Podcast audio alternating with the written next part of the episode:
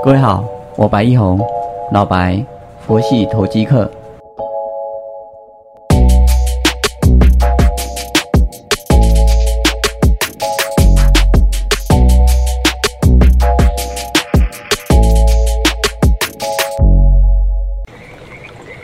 各位好，感谢你的再次收听，我是白一红，老白，佛系投机客。我们看到今天的大盘，现在跌二七九点三九，二点一八 percent，跌的是蛮重的，全部的个股都在下跌。这个引发点当然跟前几天礼拜一。华为的第二波禁令，美国商务部所公布的一个华为第二波禁令有关。那重灾区当然是联发科为首的华为供应商，晶片或者是 PCB 板，那这些可能都有关系。第二波的话，还会受影响的可能会是记忆体。那当然再来。会不会影响到未来中国的五 G 手机概念的一个发展？这个都还要再观察。我们可以知道，川普先生为了这一次总统大选的选举，他已经把它定调为打中。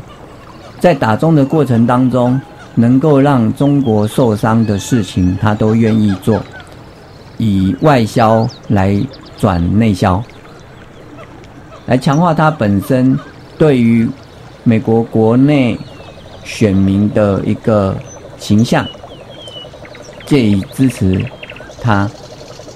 那这样的过程，受灾者就会是，嗯，以华为为首的中国科技股，啊，包括 TikTok，包括腾讯，现在阿里巴巴可能都会受一些影响。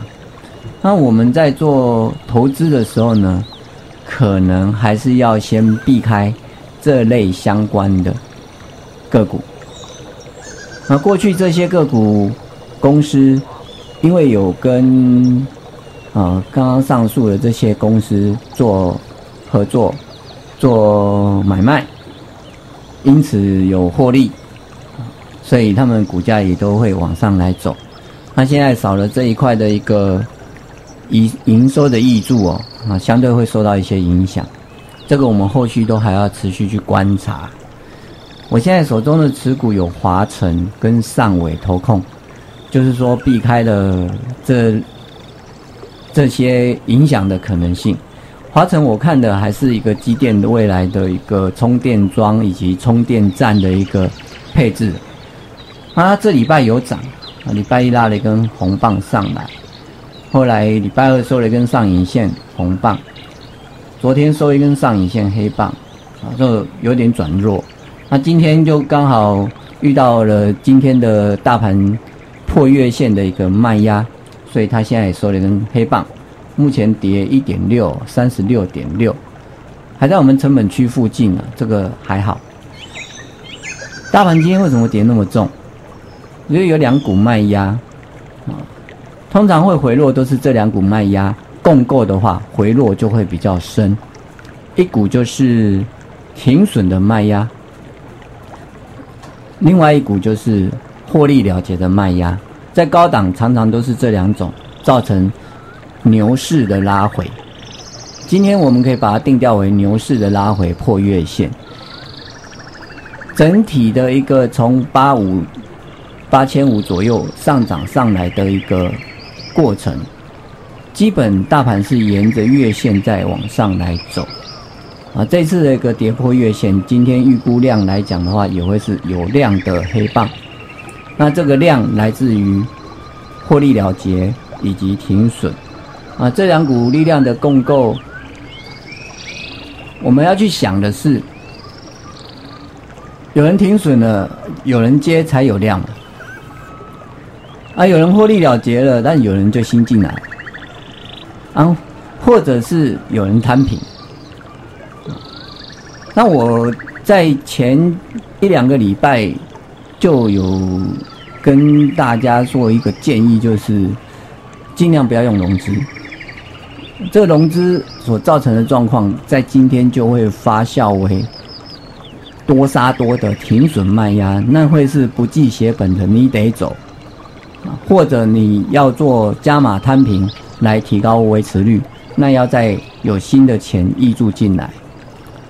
这样子的操作方法，如果建构在未来还能够创新高，那是可行的。那如果未来，在十一月之前，川普先生的手越下越重，啊，国际的纷纷扰扰，会不会对台股有什么影响？这个我们真的也不好去评估，难以评估啊。因此，我会建议这边的话呢，保守为宜，以现股持有，有获利的可以先走。也就是获利了结啊，啊，这里卖压也就是这样子，我我们产生的 啊获利了结的卖压，按整个过程投资嘛，就是投一个机会。如果现在的机会不是那么好，那我们资源就先不要投入。我们要衡量整体的风险报酬比，要有风险意识。那这里的上面上来也还有多少肉，还有多少的获利空间？要是没有，那我们先暂时观望。反而跌落下来啊，之前 A B F 窄板南电涨这么高了，不想追高，很好。那回落下来要不要接呢？它如果回落到月线的附附近，我们再去做承接，我们的成本可能比外资还好哦，啊。星星也是一样的意思，或者旗红散热模组，如果建构在它的窄板散热，它的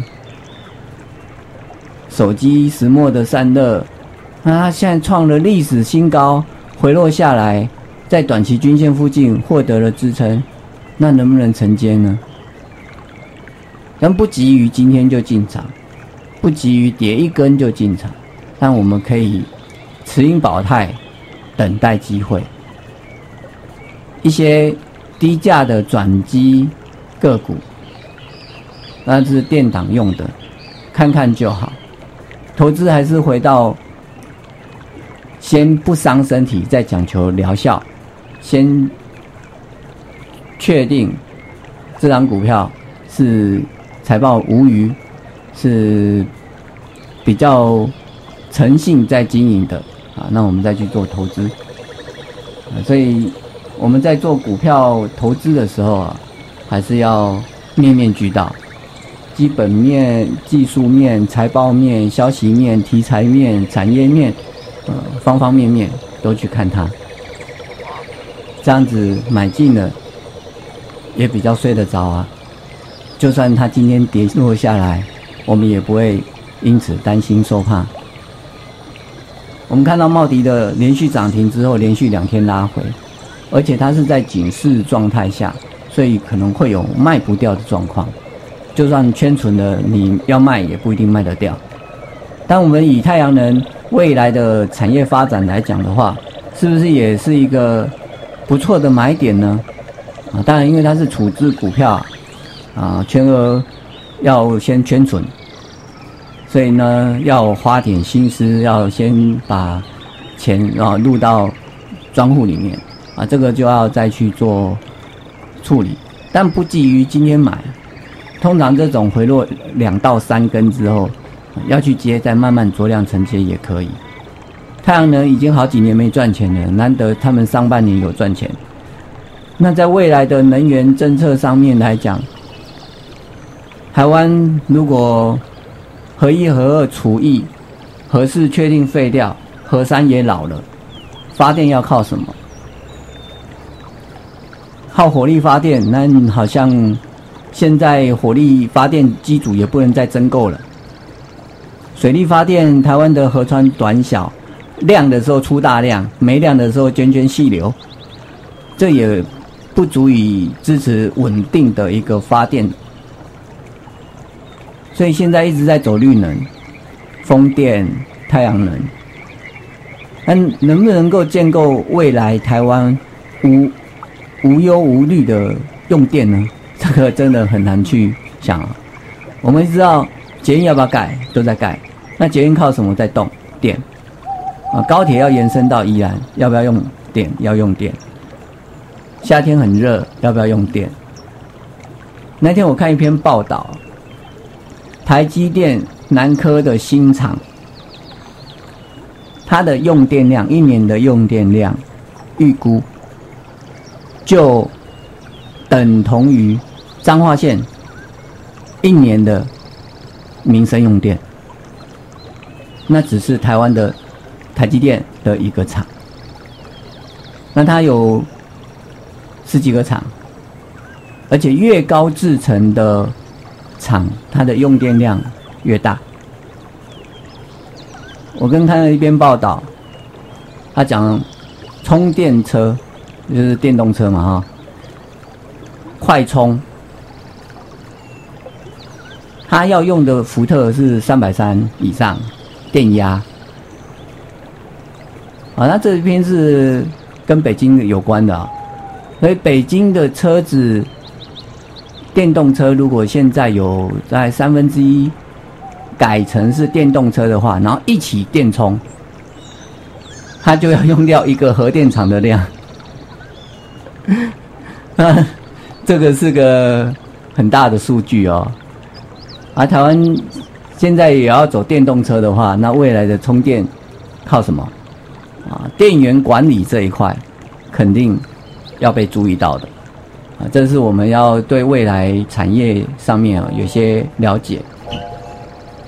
谢谢你的收听，我们明天见。